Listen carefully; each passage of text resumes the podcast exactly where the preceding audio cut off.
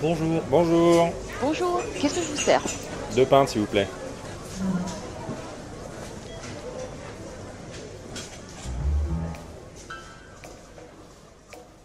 Je regardais Equilibrium, encore une fois. Tu sais, il y a d'autres films qui sont sortis quand même. Ah, C'est tellement bien Equilibrium.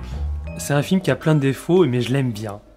Dans cet univers totalitaire, les sentiments, à l'origine des maux de la société, ont été abolis par une drogue obligatoire, le prosium. Des terroristes volent des œuvres d'art, des musiques, des livres, pour ressentir les choses, pour enfin avoir des sensations. Mais ils sont pourchassés par la police des sentiments, l'ordre des tétragrammatons. Et leur cata du flingue. Et leur kata du flingue. Oui, C'était clair sur le kata du flingue. En, en réalité, c'est étonnant. En général, dans la plupart des films ou des livres, la situation est plus simple que dans la réalité. Le gentil tue le méchant et se tape la gonzesse. Plus simple, sauf sur un sujet, je trouve, le terrorisme.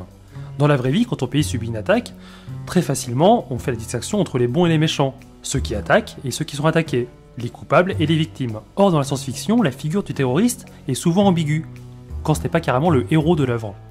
Voilà, voilà le sujet que tu mets sur la table. Après, je dirais pas qu'ils sont ambigus, enfin tout du moins pas pour le lecteur.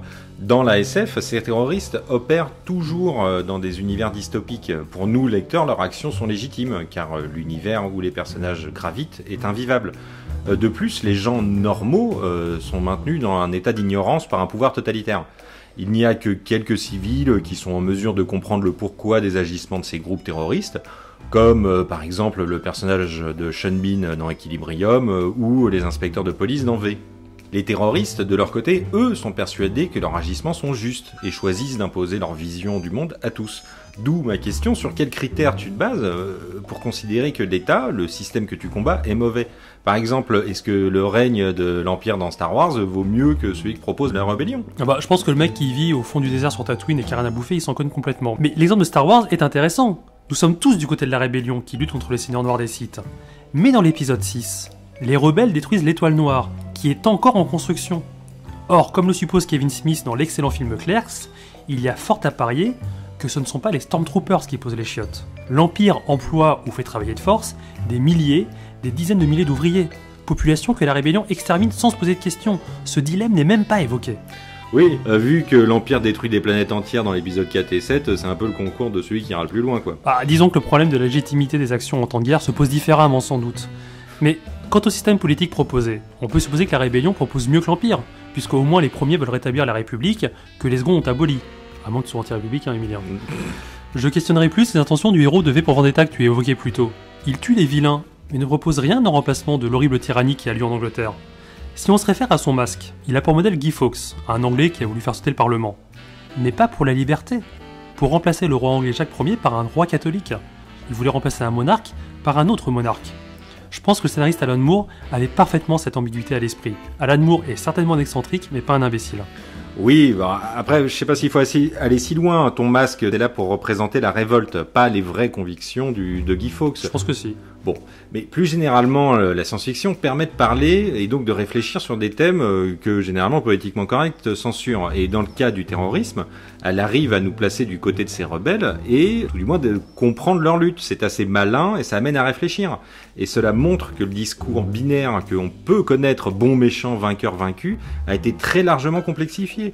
L'anti-héros est un héros que l'on peut pas suivre, mais qui porte tout de même un réel enjeu à observer. Idéaliser et comprendre les terroristes Ça me fait mal d'entendre ça. Tu sais, je fais partie de ces gens qui veulent pas essayer d'excuser. Attends, euh, comprendre n'est en aucun cas excusé, mais euh, c'est un fait qu'une majorité des œuvres de euh, science-fiction sont telles que je le décris. Prends par exemple Dark Knight de Miller. On côtoie un Bruce Wayne vieux qui a raccroché son costume et qui euh, voilà décide de remettre le couvert. Mais euh, cette fois-ci, son combat est tout d'abord pour lui et non pour améliorer le sort de la population. Ce retour crée pas mal de sentiments contradictoires dans Gotham, dont une partie de la population ne souhaite pas le voir revenir. Du côté de Washington, empêtré euh, dans la guerre contre l'URSS, il est considéré comme un terroriste qu'il faut mettre hors d'état de nuire, et dans ce cas comme dans V, on idéalise bien un anti-héros.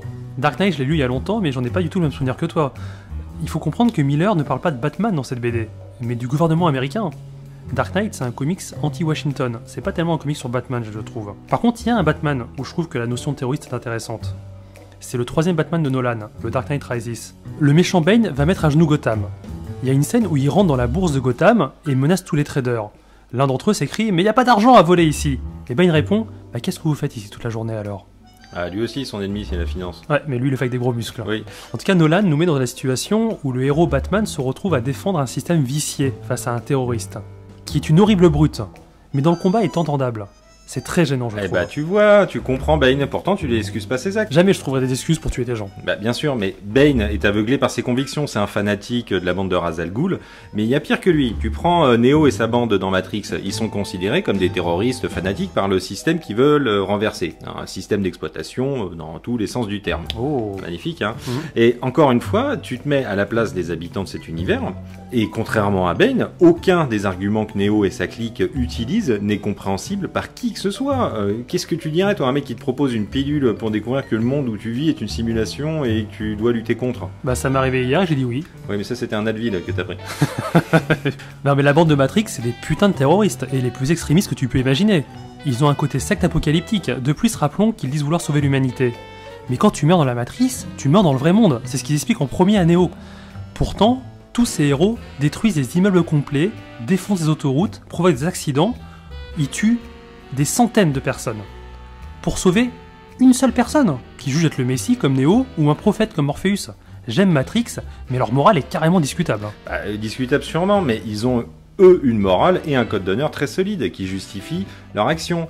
Mais ça ne choque pas vu que le film se range très rapidement du côté des insurgés en prouvant la réalité de la matrice.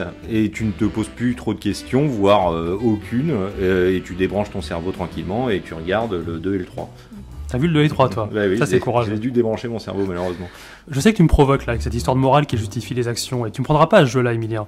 C'est pas parce que tu as des convictions que tu dois être débile et tuer des gens. Ah bah, c'est évident que les convictions, quelles qu'elles soient, ne justifient en rien des actes de terrorisme. Absolument. Et prenons le cas de Monsieur Conviction par excellence, à savoir Captain America.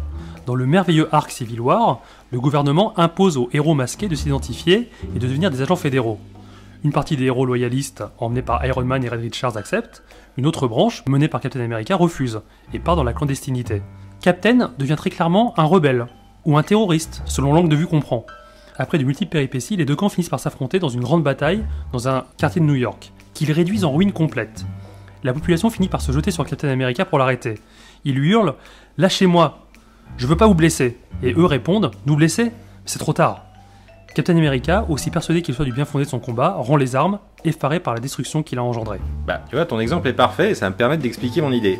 Alors, ce que je veux dire, c'est que les actes arrivent parce qu'il est trop tard. Les problèmes euh, n'ont pas été traités assez tôt et on laisse une situation s'envenimer, comme par exemple pour le Khan dans Star Trek, que l'on abandonne à sa folie sans s'occuper de lui et du coup, quand il revient, il a un désir de revanche et de sang euh, devenu irraisonnable. C'est bien la seule fois où je suis d'accord avec, euh, avec un terroriste, si c'est pour défoncer Star Trek.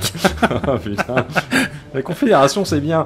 Euh, mais euh, on peut le comprendre. La science-fiction, euh, en nous plaçant du côté de ces rebelles, nous montre juste qu'il faut pas abandonner nos libertés, notre rôle de citoyen et notre point de vue critique sur le monde. Bah, tu vois, en réalité, j'aurais tendance à être d'accord avec toi. Mais je considère aussi que tu en demandes trop, Emilien. Pas facile pour une population de prendre conscience du changement au moment où il arrive, et l'histoire nous l'a montré mille fois. Et c'est encore moins facile de comprendre le terrorisme. Et dans tous les cas, face au terrorisme, personnellement, je me sens comme le personnage de Bruce Willis dans l'armée des douze singes. Hagard, perdu, dans l'incompréhension. Sais, ce personnage est utilisé par la société dévastée du futur pour revenir dans le passé et découvrir qui est à l'origine de la fin du monde. Et face aux deux groupuscules extrémistes qu'il croise, les écolos fanatiques de Brad Pitt et le biologiste fou qui veut répandre un virus mortel, il est comme un enfant, il est dépassé. Bah oui et non. Dans la scène finale, euh, le personnage de Bruce euh, vit la même scène en tant qu'enfant, où il est dépassé et hagard, mais aussi en tant qu'adulte, où il a compris qui était l'investigateur du virus. Il, il agit, enfin tout du moins il essaye, et il meurt. Il est sacrifié par ceux qui l'ont envoyé dans le passé. Mais au final, cela a marché puisque on retrouve un de ses chefs dans l'avion face aux scientifiques fous. Enfin, c'est cher payé quand même. Ouais. Et au moins, Bruce Willis a encore une fois sauvé le monde. Ouais, c'est une marotte chez lui, mais tout ceci nous montre que le terrorisme reste un combat du petit nombre qui manipule le plus grand pour obtenir ce qu'ils veulent. Et si la SF nous choque en idéalisant les terroristes, elle le fait à travers notre imagination et pas avec notre morale. Le seul reproche que je peux lui faire, c'est de ne pas faire de mea culpa au sujet des actes violents de ces anti-héros, car en aucun cas la fin ne justifie les moyens. Ah, pour la fin, c'est sûr. Par contre, pour la soif,